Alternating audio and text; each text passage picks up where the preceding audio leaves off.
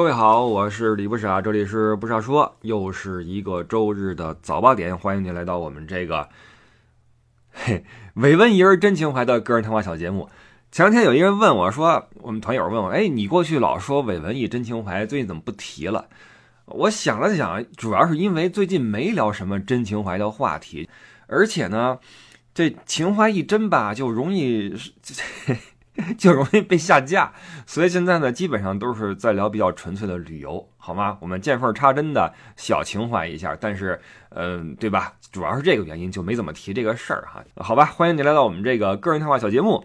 哎呀，今儿这录音地点啊，呃，回到了德国家里面，好久没回来了。嗯，我都没有意识到啊，就是我回来之后发现，一开电脑，我需要打好多补丁，然后各种的重启更新。包括我在这个桌面上，我说这怎么铺了一桌面照片啊？什么时候的？打开一看，哇塞，是我年初在马耳他玩的时候照的。我照了一些景区的下边的那介绍，我说回来翻译一下。我的天，都什么时候的事儿了？我这才想起来，实际上今年我从三月份经香港回到成都家里之后，呃，到现在三月份到十月份这期间，我就回来了一个晚上，是六月份在这转机的时候。回来睡了一觉，然后什么都没干，这一下也小半年了，将近半年没有回来。呃，之前因为一直在忙嘛，所以都没有意识到这一点。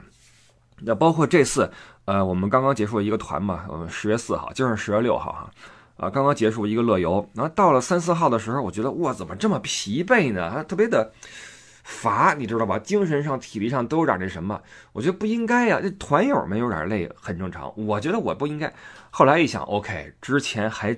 签上了一个礼拜，在格鲁吉亚在折腾，四处开车跑什么的哈。那这么一算的话，时间是有点长了啊。所以回来哈，觉得很舒服啊，把这屋里边各种的打扫呀，对吧？重新擦桌子、擦地，然后洗床单被罩，啊，这那的，包括冰箱里全空了。我走的时候就基本上全清空，对吧？我一想之后要很久不回来，然后去超市什么的，超市一看物价跟年初也没什么变化啊，说明这个算是稳定了，但是没有落回去哈。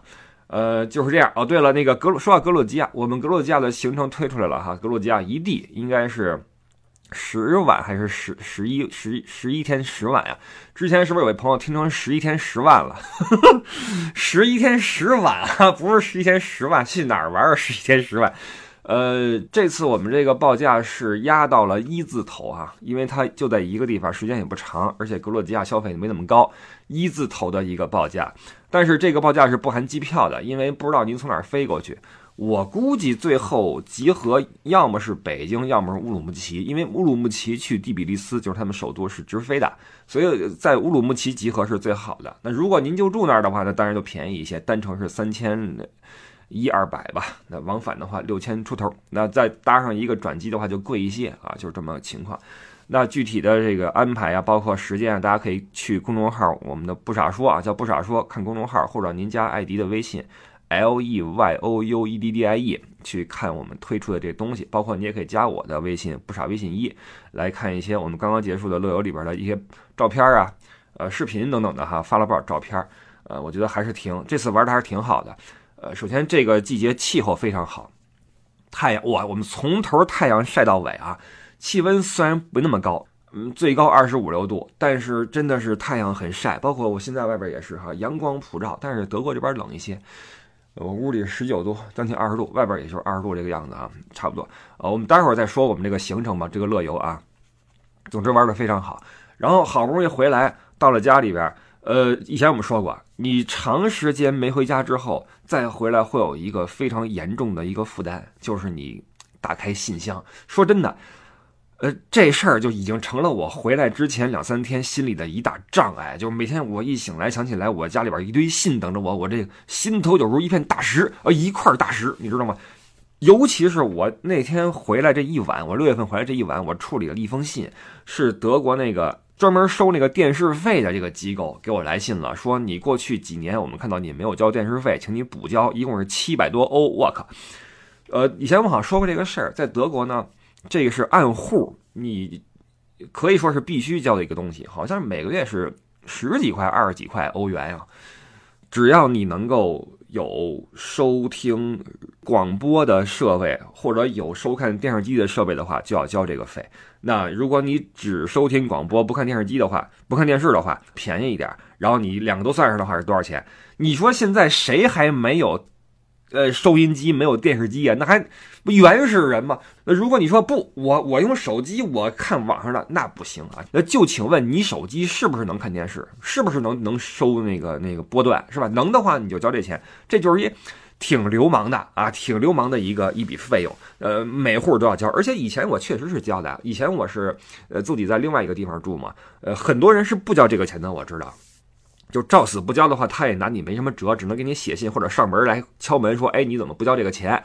那如果你就说我家没电视、没收音机，他说不，我我要进去看看。你说不，你不许进，你没有那什么警察局的那什么那个单子，你不许进，他也不能进来，对吧？他就只能是敲门，然后说：“哎，你怎么这样的？”你说我就这样，怎么着吧，对吧？这就是一个一个回合，对吧？你要乐于这么去交锋的话，你可以一直不交。我知道很多人都是一直都不交。但是我不喜欢这感觉，我觉得交了吧，我得交好几年。然后我搬到现在这个地方之后呢，因为我这块是一 house，房东就在我楼下。那这样的话，我们算一户，懂了吗？所以我就把我之前交那个那交款那个账户给他注销了。我说现在我跟另外一个人住在同一个户里面，他的他的这个号是这个，所以以后我挂在他的名下。这样的话就把我的这个费用给免了啊，就挺合适一个事儿。然后没想到。多年之后，到了今年又给我来封信，说从你搬来那天起到现在，我们发现你没有交这个费。我估计就是什么呢？没钱了，然后想普遍的这个撒网，广撒网，能捞一条是一条，你知道吧？我就没上当，我说不可能，我，所以那天我回来一晚上的时间啊，咣咣咣写信，然后弄那个号，然后在网上回信，然后啪啪，各种弄一乐够，我就走了。然后这事儿因为没有，我不知道回复是什么样，我不知道妥了没有。如果他说不行，我们就认定你没交，然后请请付款。你知道在这边，如果有人要你付款的话，你一次不付，两次不付，那接下来的话就会发律师信了，而且会可能影响到你的征信啊什么的哈，那就不是那我一直不在嘛。就头疼，所以我在我脑子里边已经想好了。我回家之后，噗噜一堆的信涌出来哈，然后里边是这个催款，那个什么 各种哈。没想到还好还好，回来之后果然他们给我来信了，但是写的是什么呢？说呃感谢你的告知啊，我们已经修改了这个情况，把你的账户给你抹平了啊，你不用交这钱了。就这时候还给我回封信。好那，其他的就是一些什么。呃，养老保险来了，说那个你从啊二零几几年起啊，按照现在这个额度，你每月的养老保险是呃那个退休金是多少钱啊？开始给我算了，已经。我一看这个还遥遥无期呢，是吧？闷头干活吧。呃，就除了这些之外，其他的都还好，也没什么广告什么的，所以这就一下就就舒坦了哈。然后把家里边收拾一下。呃，开始踏入到这边的一个节奏里啊，因为这儿的生活跟在国内的生活，呃，差别非常非常大。你整个人的这个节奏就变了。我跟你说啊，真的，回到这儿之后，我第二天一醒来，就不自觉的就拿起本书就准备开始翻了。因为这小屋也很小，外边也很安静，你也没朋友，你也我这屋里没电视啊，我不看电视。就没什么东西，所以你然后那个时差跟国内也有有有距离，尤其到了下午晚上呢，国内人都睡了，你聊也聊无可聊，对吧？我这这边也没有社交，就看书呗。所以真的是这块是一个特别适合学习的一个环境。在国内的话，别想我外边的，对吧？小区里边熙熙攘攘，然后那个快递什么时候到呀？啊，今儿这这边吃个什么好吃的呀？要不跟那谁见一面啊？就种种各种事儿，包括娃，对吧？娃回来之后，这个，所以这个这个环境真的是非常重要啊。跟这边就是想看书，呃，然后同时我会在出去的时候发现，经过这一年的这个跑吧，你想啊，呃，我之前等于是口罩三年，我跟这儿待了三年啊，不是待了一年半，就你因为你你也没地儿去嘛，虽然说没人关你，但是你出去的话不知道去哪儿，又没什么活儿，所以就经常待着，然后把这个身体搞得很不好。呃，这个不好是一比较就比较出来了。我这次回来之后，因为我这儿有一小自行车，我那车早早就卖了，因为很少开。小自行车，我骑着它去超市，我就发现，在年初的时候，在我回国之前，我骑上去非常非常累的一个坡。喂，我跟你说，有一次我给自己骑垮了，骑上去之后两眼发花，你们一定有这种感觉啊，就是有点那种类似于低血糖的感觉，但是实际上它也牵扯到一些，比如说你的这个植物神经紊乱什么的。就你一开始，这个两手发麻，然后恶心想吐，咣咣出虚汗，起不来，就这种感觉。呃，有那么一次在那超市，我在门口坐了半天，这种情况以前还出现过一两次，都是跑步的时候，呃，或者你很久不运动，突然一个什么，对吧？一个剧烈运动的时候会会这样。然后我这次回来之后再一骑，觉得哎，就非常爽，一下就上去了，而且没什么反应。那再一想的话，那因为从三月份开始我就活了嘛。你想吧，三月份经过香港回家，然后。跑了多少地方？我今年是真的是，各位是不是报复性？我不知道，我是报复性出行。我今年真的是滇西北、滇南，呃，北欧五国，什么马耳他、什么西西里，呃，各种地方吧，啊，就转了，一直在走，所以整个身体的这个情况也比较的正常，对吧？你的三餐也正常了，然后怎么样，对吧？所以这次回来之后觉得，哎，还还是不错啊。所以我不知道各位你们今今儿听我说话是不是中气比较满呢？是吧？我就开个玩笑啊。然后来说说我们刚刚结束这个乐游啊，呃，感受非常的好，嗯，人比较多，这次这次十三个人，把这小车坐的还挺挺满当。不过即使这样，我们也有后排大座儿啊，后排有大座儿，因为这车是二十一座的嘛，这个二十座的奔驰。我们这三次的意大利的乐游呢，都用的是这辆车，因为车车况很好。然后司机又回归到了第一次意大利队游的大姐夫。我们我说过吧，第一次是姐夫，第二次是小舅子，然后这次姐夫又回来了。呃，包括姐夫开到了最后的慕尼黑的时候呢，说不行了，我我们得换人了，因为他的时间到了。你知道这边的大巴车，呃，司机的工作时间，你有连续是多少天呀？十几天不能再干了。他在接我们这团之前有个团，所以时间一叠加的话，他到期了。说我们要做一个司机交换，我说呃换谁来？是小舅子吗？他说不是，小舅子回家看娃去了，换另外一个。我一看，哎，这哥们儿我认识呀，我有微信，我就掏出来一看啊。因为这哥们儿是以前就 N 差不多四年前那时候我不还带那些研学团队呢吗？他也是我们研学，因为研学团队这个公司呀，跟我们是是一伙人，你知道吗？是是都是可以说是自己人，所以他们就经常请这个这个车公司跟他们合作。然后这个车公司跟我们的乐游的同同一个公司，你知道吧？就用的是同一家公司，因为很靠谱。所以我看这不是老熟人嘛。然后在慕尼黑酒店，我晚上我上楼的时候正好碰见他，哇，两个人非常激动握手，然后那个寒暄，四年没见了。我说怎么样，干嘛去了？他说这四年呃一开始是闲了半年没活干，后来一看情况不行嘛，改去那个送快递去了。这边有一个快递公司叫 GLS，对，送这个去了。我说累不累？他说累。真累，一天可能你要，你想吧，你你拿这个单子上面有一百个地址，他说你想想你什么感觉，对吧？但是挣的不错啊，挣挺多的。但是尽管如此，还是想回来来做旅游大巴车，因为好玩，能四处开，对吧？那他说我就盼着这一天呢。我说欢迎你回来啊，我这个好久不见了，然后聊特别开心。所以这次这个车跟司机都是还是老熟人啊，都没有问题。啊，车里边尽管说后边有十三位朋友，然后但是这个地儿还是有的啊，后边还是有大座。嗯，这次的感受非常好的一个，其实也是我们以往乐游里面的一个特点，就是因为大家有着一个相同的一个爱好，就是听喜马拉雅 FM，对吧？因为都是对吧，有这么一个共性，所以能够比较快的建立起沟通的一些桥梁，都有一些这暗号在里面，一些梗在里面，对吧？一说就心知肚明，而且大家基本上三观是差不多的，你不会说差得很远，所以就很容易成为朋友。然后我们这次的这个团有一个特点，就是这真的是我带过的呃这个平均年龄比较大的一次。我算了一下，我刚刚算的，这次我们这个乐游的这个团队平均年龄正好是五十岁，这还是有两位三十四岁的小朋友压阵的情况下，平均年龄五十岁。你想想这是什么概念？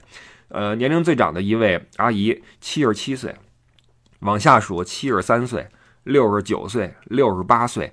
这绝对是我带过的这个，嗯，就是团友年龄比较长的一次，或者说最长的一次啊。但是大家都非常的牛，所以为什么刚开始我说，呃，团友们觉得累，我觉得正常，因为你毕竟这个年岁在这儿摆着，哇，这这么说吧，我们这么多乐游的线路里面，其实这条线儿对体力要求是比较高的，或者说是最高的，就是因为前两天在罗马，罗马这个城市，你你只能走，因为大巴车不让进去。然后你走的话，我们又把 buff 叠的比较满啊，那个梵蒂冈的讲解，呃，圣彼得我们这次也加了讲解，然后还有一个呃斗兽场什么的，包括那个城市深度游啊，整个是走下来，包括在佛罗伦萨，我们这次也加了城市讲解。我总之是越叠越满，对体力真的是要求。那阿姨们啊，大哥大姐们太厉害了，没有一点儿对知识的渴望和对这种对吧世界的向往的话，这真撑不下来。真不行，我我我真的我是敬意是油然而生啊，呃，这种敬意就不只是仅限于大家的这种做人的品行了，因为你知道旅游是很能够显现出一个人的品行的，大家都特别好，然后呃两位小朋友哈特别乐于助人。在队伍的最后面帮我压着队，然后这个数着人，呃，不仅帮我，还帮这个叔叔阿姨们解决这个这个什么漫游的问题呀、手机卡的问题呀、房间指引呐、什么这找路啊，各种的支持，人太好了。两个天津的，一对天津的夫妇，真的好啊！希望你们以后还来哈。然后他们问打折吗？我我们爱的确啊，不打折也也有那个好礼相赠啊，一定有好礼相赠，好吧？那特别感谢，所以这次不仅是因为大家的品行特别好，再有一个就是大家真的是对这个呃各种的文化呀这种包容，以及对外界的这种好奇心，我特别欣赏这一点。所以我们这趟走下来，呃，其实我一直认为，呃，意大利我们这个意大利的乐游的这条线儿，其实真的是对呃西方的文化文明啊这个展现的或者介绍的比较全面的、比较深入的一条线了。真的，它真的是。呃，这么说吧，它的学习属性是要强一些。当然了，它的吃的也好啊，吃的非常好。而且我们因为全程的话就有四顿特色餐嘛，呃，你别以为只管四次餐是什么，我们是因为想让大家吃点什么自己喜欢的。因为你知道，意大利这个地方美食太多了。如果全程我们都安排，其实安排那个团餐很容易的，非常容易，但是又费时间，又抢占你的体验，所以我们。一路上啊，这个小鸡尾酒喝着，小牛排吃的，小牛肚包发视频了吗？牛肚包嚼着，对吧？就走下来了，对吧？就真的是很好。就从头到尾，我这不是说我一个人觉得说玩嗨了，而是大家的反馈也都是非常的舒适，而且彼此之间啊关系非常非常好。特别感谢这次我们的十三位朋友哈，真的太棒了。呃，希望以后还能见到你们啊！就同时，这也打消了，我希望这可以打消很多人一个顾虑。很多年龄比较长的这叔叔阿姨总觉得说：“哎呀，我跟你们这个乐游的话，会不会给年轻人捣乱呀什么的？”不会啊，您放心，不会。您看到这个情况了吗？七十七岁的阿姨都来了，您您对吧？而且说实话。呃，真正年轻的朋友们，他们是有能力自己去自驾玩的，何必来跟着乐游跑呢？我们乐游这么多趟下来，其实针对的或者说我们吸引的客户群体，多数都是有点时间、有点条件来跟我们玩的这波人。那你想吧，他本身就跟特别年轻的孩子们是这个这个交集就少一些，所以您甭甭害怕啊，有什么事儿问艾迪啊，问艾迪。好。那我们这个团到了德国之后呢，赶上了两个，嗯，算是稍微特殊一点的事儿。一个是慕尼黑啤酒节，另外一个是德国国庆。国国庆的话就没什么好说的哈。之前我们说过这里的国庆静悄悄，因为他们。他们没什么好庆的，就是两德统一嘛，又不是像呃普法战争胜利，又不是什么对吧？就就就他没有什么好庆的，只是德国恢复了以前统一的一个状态。但说是统一，那你你二战之后你也失去很多领土，而且被清算，对吧？所以这一天在德国的历史上是有一点点五味杂陈的意思的，或者说比较发人深省的一天。你在这一天，与其说你要去庆祝，不如说你要去。静下来想一想，对吧？德国走过了怎样一个路线？就是路线，就是从日耳曼开始，对吧？到什么神圣罗马帝国，到威玛共和国，到第三帝国时期啊，这这一路走来，对吧？你都经历了什么？所以这一天其实呃挺符合德国这个民族的一个特性的，就比较深沉啊，比较深沉。这个国庆啊，就他们是不庆的，你也看不到什么大街上挥国旗，然后就放一天假，就一天，好吧？然后我们这个国庆啊。是个周二，那你想吧，也就是说周一我我们是周日到的慕尼黑，然后周一一天是商店开门，然后周二就又不开门了，所以我没这个在慕尼黑真的是得设计好了。上次就是耶稣升天那次就把我给坑了，也是我们的乐游。到了慕尼黑，有两位团友还说呢，说哎，我们到慕尼黑，我们逛逛街去啊，我们去去去买什么东西。我说好说，这还不好办吗？早上起来一出门，我靠，今儿耶稣升天，要哪儿都不开门。哎呦，我那天给我真的是啊，所以这个节假日什么的，真的巴伐利亚也是节日比较多的一个州，所以这个要要要小心啊，小心。啊，我们呃说到啤酒节啊，啤酒节不得了，虽然也是一年一度，但是它热闹呀，它好玩啊。啤酒节的时候有多少全世界的人哈来这儿来这个一起来狂欢？那啤酒节是三号上午是最后的那个时间，那到了中午的话，就会有几十个人站在巴伐利亚那个雕像那块儿。在那个一个人的号令下，鸣枪啊，砰放一枪，然后宣告啤酒节结束就完事儿了。从市长开酒桶到最后鸣枪，这是两个仪式啊，开幕式、闭幕式。三号中午就结束了。那我们是二号一早上起来，二话不说，直接从塞尔斯堡往慕尼黑走，为的就是赶紧去体验啤酒节。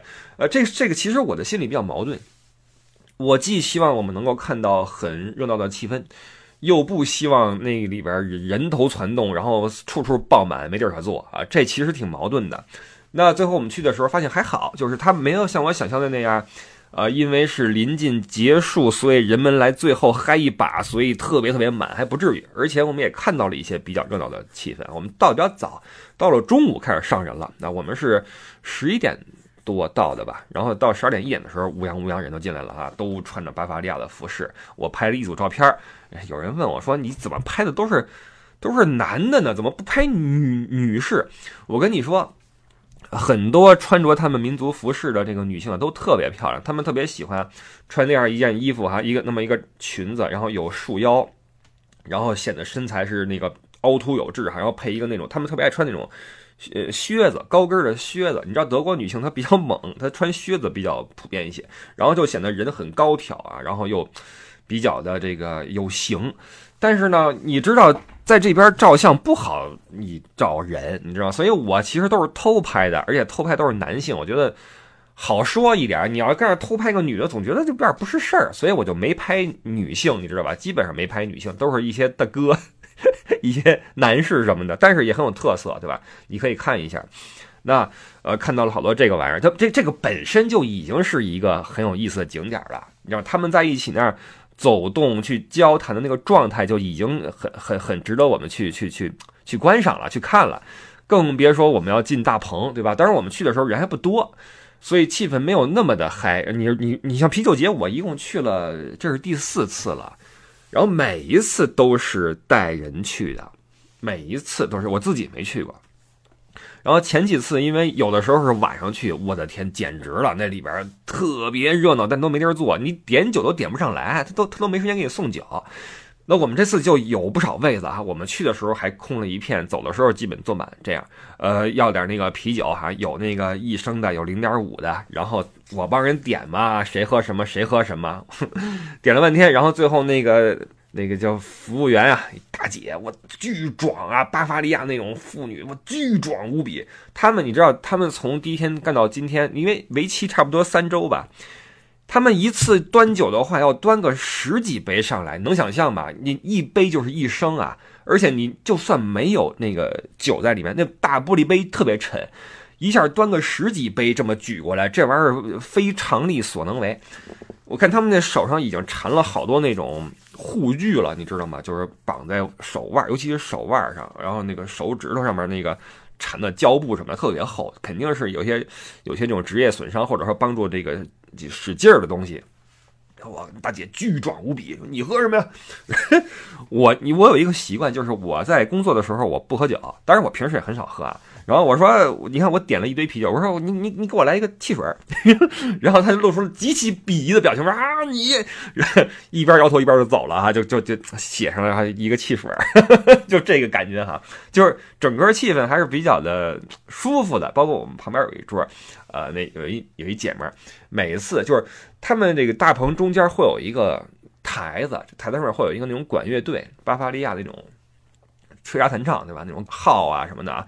然后他们就会一轮一轮的去表演，然后每次一轮之后会有一个祝酒曲儿，这么一个一个一个一句，然后唱完这一句之后，然后全场就要举杯。呃，当时因为大家还在中午，所以气氛还不是太嗨。但是我们旁边那桌有一姐们，每次一到这块儿，要站到那个椅子上啊，咣咣那个四处那个敬酒，跟我们也敬酒哈，就还行。反正体会了一下。然后啤酒节它不只是这个啤酒大棚了，其实它更大的面积是什么呢？是一个嘉年华，就是各种的什么大摆锤呀，呃，跳楼机呀，呃，什么。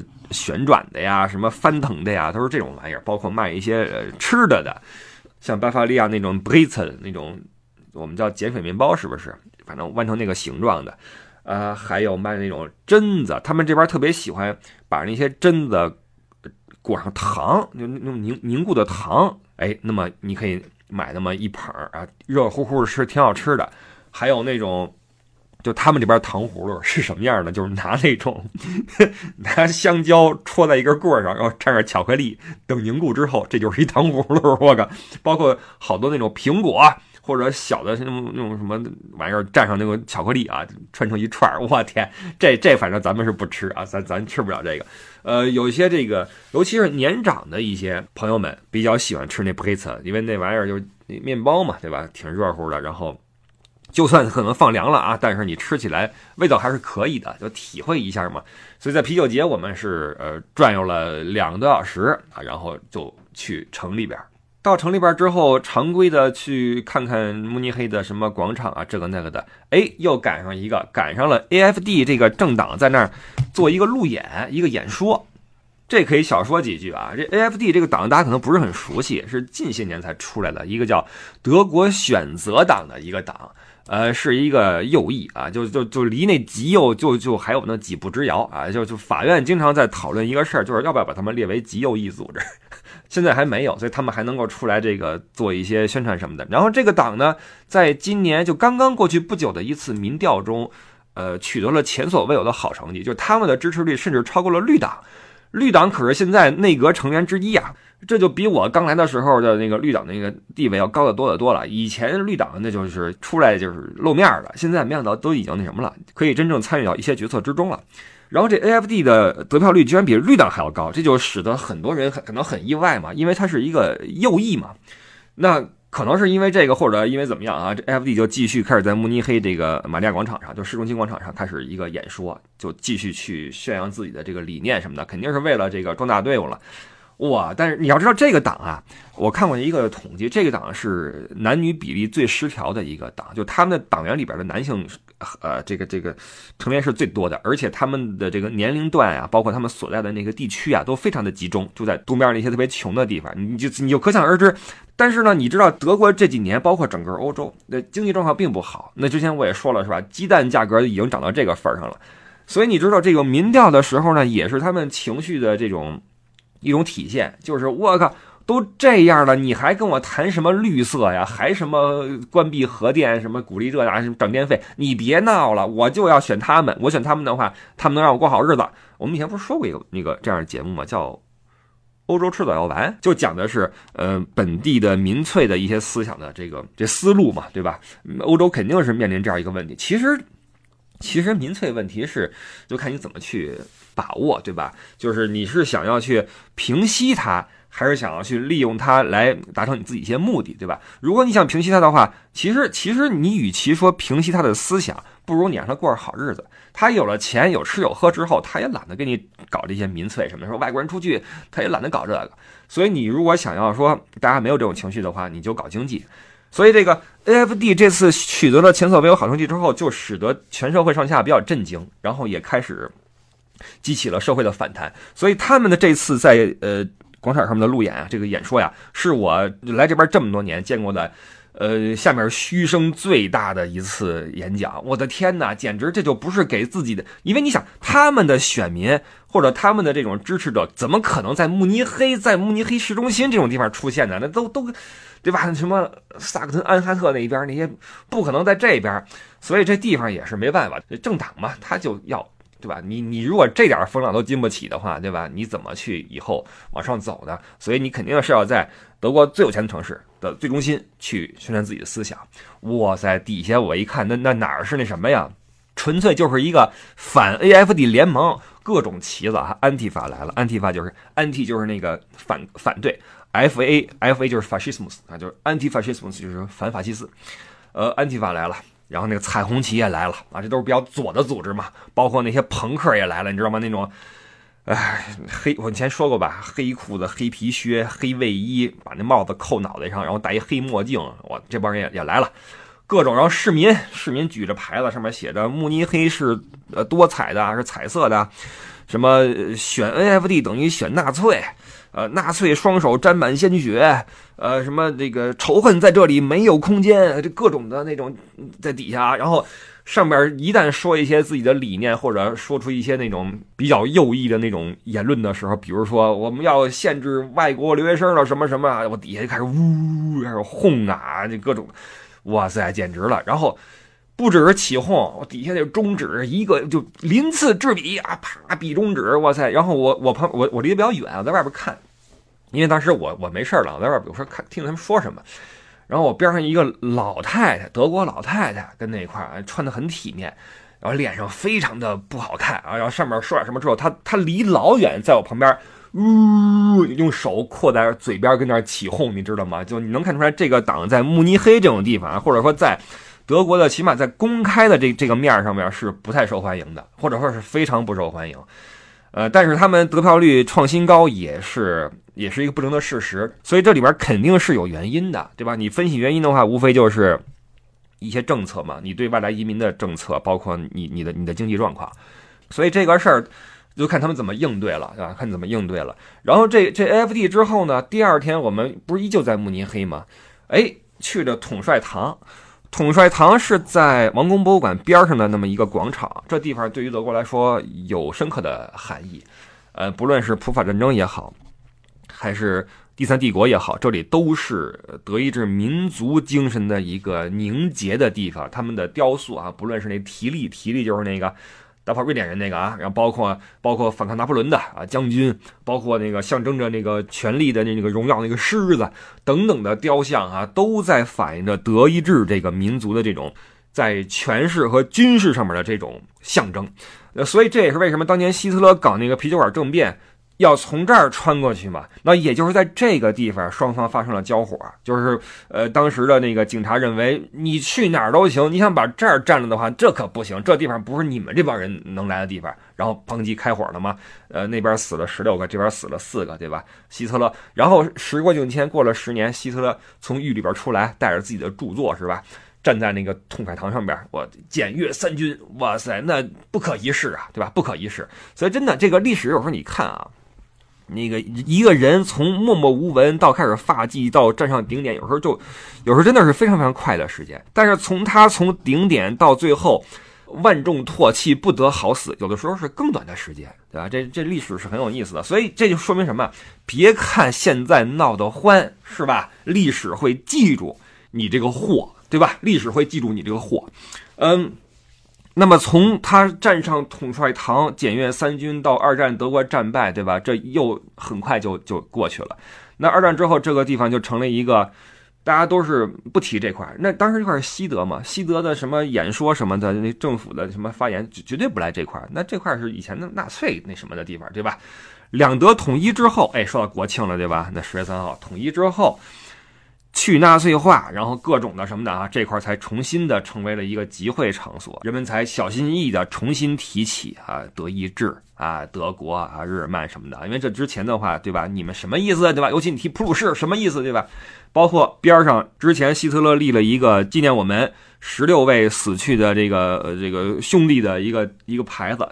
在二战之后也换了，换成了纪念我们四位死去的这个卫警卫队成员的这个战士的一个一个牌子啊！你今天去还能看到，就在路边上有一牌子写着呢，连带的日期哈，连带什么的哈，都记记得很清楚。当时就是慕尼黑啤酒馆政变那一天。然后我再说一下啊，很多人都会呃以为慕尼黑的某个什么餐厅、某某个吃肘子喝酒的那些什么地方是以前希特勒搞政变的地方。不是的啊，啤酒馆政变的那个啤酒馆已经不存在了。如果有任何人跟你说这是当年希特勒政变那个啤酒馆，那他一定搞错了啊，已经不存在了。现在也是画成了一个小小的一个地标，就是地上写了个牌子，在地上嵌着，然后那儿已经是个酒店了，好吧？这儿写着说当年慕尼呃不是当年希特勒在这儿搞过这个政变啊，就是这么回事儿。然后我们到了这个统帅堂之后呢？又看到了紧接着昨天这个 AFD 的演说的另外一场活动啊，这就不是来自某个政党了，而是来自一个反战组织。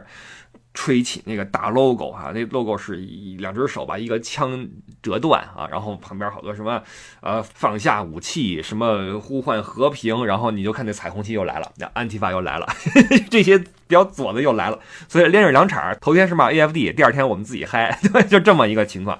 所以这次我们这个乐游呢，还是看到了啤酒节，看到了 AFD，然后第二天的和平集会啊等等的吧，看到了一些比较哏儿的事儿哈。呃，总之呢，这次的乐游，我觉得气氛非常好啊，整个天气也非常好。然后我相信大家都会有一个美好的回忆。然后我们也希望下次能够再跟这些阿姨们、大哥大姐们，包括弟弟妹妹们啊再见面。我们这一次这个男性的团友们多一点了，这次有三个了，十三个人有有三个了。以前都是呃九个里边有一个，呃十个里边有一个，这 这这么个比例，好吧？啊，然后今天啊，今天是十月六号，然后我这儿一早上起来，艾迪给我发来消息说我在罗马落地了。那么他们这个南翼的行程已经开始了啊，今天应该直接就省去罗马，因为南翼嘛就不在罗马，在那什么了，直接去那不勒斯，那中间会路过庞贝，好吧？那我们就等着群主给我们发一些前线的照片吧，好吧？然后，然后之后呢，是我去土耳其，包括埃。第一去埃及啊，我们还有一个埃及团也成也成团了，然后我们继续会给各位发一些前线的图片或者视频。那最后呢，各位可以再关注一下我们今年往后的两个已经发出去的路线，一个是格鲁吉亚，十天啊，这个是全韩餐的啊，全韩餐。呃，还有一个是新西兰，在十二月份，呃，在十二月初，原本我们计划的是在那儿过圣诞，但是稍微一迟疑，或者说那个。那边那个房就订满了，因为这欧洲人圣诞节特别爱去那边，那边暖和呀，对吧？全去那边了，所以我们就提在了十二月初。这是我们今年往后的两个发出去的行程啊，然后再往后的话，可能就明年了吧？好吧，这就是我们之后的一个安排。来补录一下，补录一下。昨儿实际上我这节目都上线，然后过了审，就等着定时发出了。哎突然想起来有一个小事儿忘提了啊，挺逗一个事儿，补上啊，补进去，然后重新上架。是我们乐游，因为每次这条线都会去安联体育场，因为大家都普遍很喜欢这个地方。呃，我注意我们的参观不是说那种单个的买票进去之后走一趟，因为你自己买票的话，你会你会去往那个呃他们的博物馆，也就看他们队的发展史，包括看奖杯之类的哈。呃，我们是那种团体的深入的导览，就会有一个导览员带你进去去。呃，新闻发布室，然后去球场里面，去替补席，去更衣室，所有地方都能看一遍，是非常深的一个游览，特别好玩。啊，这地儿我每次都去，每次都有这个项目。而这一次呢，呃，这个导览员特别逗，他是一个岁数挺大，一个算是个老人了。以前带我们的都是一些年轻人啊，这个挺高大的小伙子，或者一个年轻的女孩什么的啊，他们可能是慕尼黑工大的学生，然后暑期来这儿做个导览员打工什么的。当然，他们自己也需要对这个球队和球场有一些了解了，所以才能才能给我们讲嘛。呃，那这回这个是一小老头啊，特别有意思。来了之后。呃，上来就是说，哎，是你们是跟我走吗？我说对，没错。他掏出手机，啪啪啪刷，他又存了一些短视频。然后我一看，其中一个呀是咱们抖音里边的一个一个短视频，呃，题目叫呃，外国老人在街头饿昏，然后什么中国夫妇出手相救还是什么。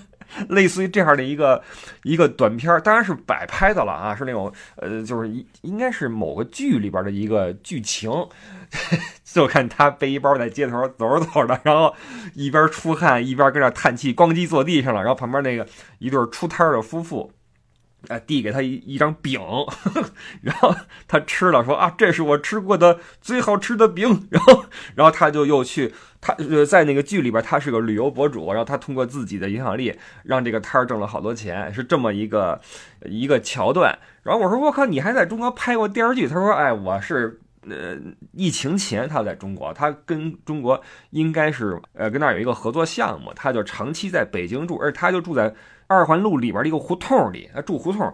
然后这钱是有那些机构给他付，等于是他是等于是一个类似于学者交换或者怎么着去的这么一个活动。包括还有一次，他跟我说是中国请了全世界是四十个还是六十个专家，他说他也是呃作为德国的那一位受邀去中国去出访那一个，所以肯定还是有点什么关系的。所以在中国的时候呢，也通过一些什么人脉，正好找他去出演个这么个角色哈，挺逗一个人。他。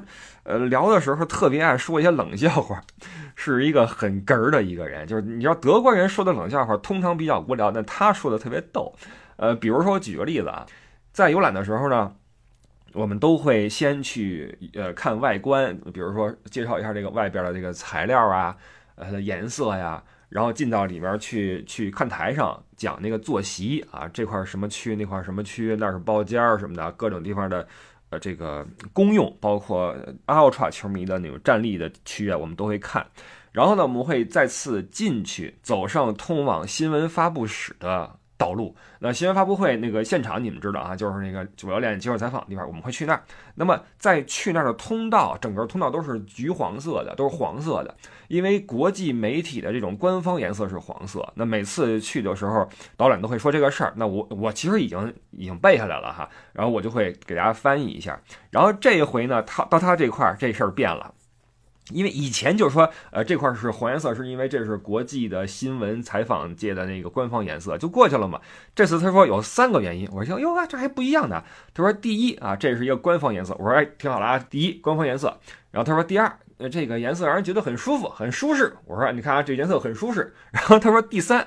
是过去一个拜仁民宿啊，去超市购物，然后看到那个所有的那个特价打折信息，那个纸啊，都是用的这种颜色写的，所以他觉得这颜色很好，于是把这都刷成了这个颜色。我听完之后第一反应就是乐，然后我说你是不是胡扯呢？他说对，当然是胡扯了，就这这是这么一人，特别没溜啊，说话的时候特别爱加点这种自己的这种冷笑话进来，然后效果挺好的，然后带我们走了一圈儿。那在他讲的和我翻的一些空单，比如说大家在照相的时候，他就会跟我继续聊嘛，还给我看了一视频，或者不是，也不是视频，是照片，太神了。他说：“你知道吗？我在中国不止拍了电视剧，以及做一些文化交流，我还做了一件这么一个事儿。”我说：“什么呀？”他说：“我卖那个擦脸霜去了。”我说：“你怎么卖？是带货吗？” 他就给我看那个照片，那还不是个现在这种直播带货，当时可能还不太兴这个，当时兴的是电视购物。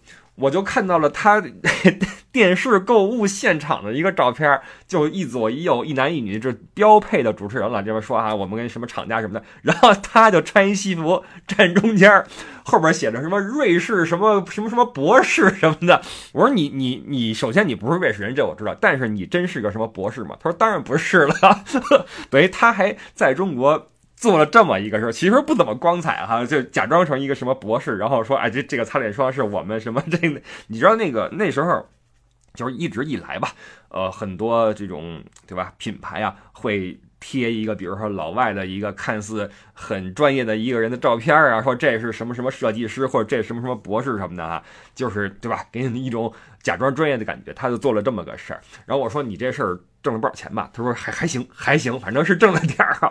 呃，这回碰上这哥们儿挺逗的。然后呢，关于安联这个事儿呢，到了退税的时候，因为我们是。头一天看安联，第二天就送机了嘛。我带咱们客人去退税，他们在安联体育场的那个，嗯，那个那个纪念品店买了一些什么球服啊、皮球什么的。那牵扯到一个退税的问题，就去找海关。呃，海关拿来这个账单，因为他要盖章嘛。第一反应就是说：“哟，你们去那个拜仁慕尼黑那个主场了？”我说：“对啊，我们去参观了。”然后旁边一个女的海关，就也是一中年女士了。挺壮的，倍儿结实。就是你知道，我有时候德国电影里边、二战电影里边那些女女性嘛，倍儿结实啊，穿一种白衬衫，哇，那其实表情是挺凶神恶煞的。然后过来之后说：“你们进去了？”我说：“对。”我说：“我们那什么啊，如何如何？”我说：“你们坐哪个区啊？”然后我说：“我不记得了。”但是当时我就觉得这这这姐们肯定是一铁杆，她肯定有套票，你知道吗？因为她听说我们做到了。已经进入到了替补席的区域的时候，她就觉得嗯还行，就露出了一副哎还行，你们还算去对地方了这种这种感觉，就是起码你们不是仅仅看个博物馆哈，你们还真的去场地里面了。然后说你们坐坐哪个区域？这个时候我就知道他想看看我们跟他那套票是不是一个区。然后我就我我不知道啊。然后我就这时候我就适时的甩出了一句拜仁慕尼黑他们那个口号“灭三灭”啊，就是我们是我们，对吧？那也也是写在他们球场里边的椅子上的，他们一个欢呼的口号。完，这帮人一下高兴了，哇，这这你都会啊？这自己人自己人啊，一下一下就嗨了。我打个比方吧，比如说您，或者说一个老外，一个老外在呃首都机场的那个海关办事儿，完了海关几个人跟那儿看这个老外穿一身那个球服啊，绿色的，问你说，哎，你你球迷啊？老外这时候来一句说国安冠军，呃就行了，然后这个海关们就会发出一阵哄笑，说哎这可以哈，这可以，这老外可以。就是这种情绪，你知道吗？就是说明什么呢？说明拜仁慕尼黑这个招牌还是好使，在球迷的沟通中是好使的。一听说你是球迷，那天我们退费有两个单子，一个是那个皮球什么的，然后他们买买点那个 LV。通常来说，LV 这种退费比较高的东西会看一下，他也没看，邦邦一盖哈，行，拜拜。呃，所以这就是我想补录的一个小事儿啊，就是去安联体育场碰到这老头儿，这这这太神了，这个啊。然后以后大家看到电视里边什么什么呃什么德国博士，不要不要信啊，不要信，可可能都不是什么博士，就是一个完了。他现在去做这个讲解员也是，就是现在没什么事儿，就你知道他们这边人的这个所谓的兼职是很多的啊，所以这个啊到中国去卖个脸霜也是兼职啊，不要轻信。好吧，这就是补的一点事儿啊，就这样。然后各位这边假也放完了，准备上班了，好吧？那就祝你上班有鱼摸，回家有酒喝。呃，然后我们就下周日的早八点见吧。OK，拜拜。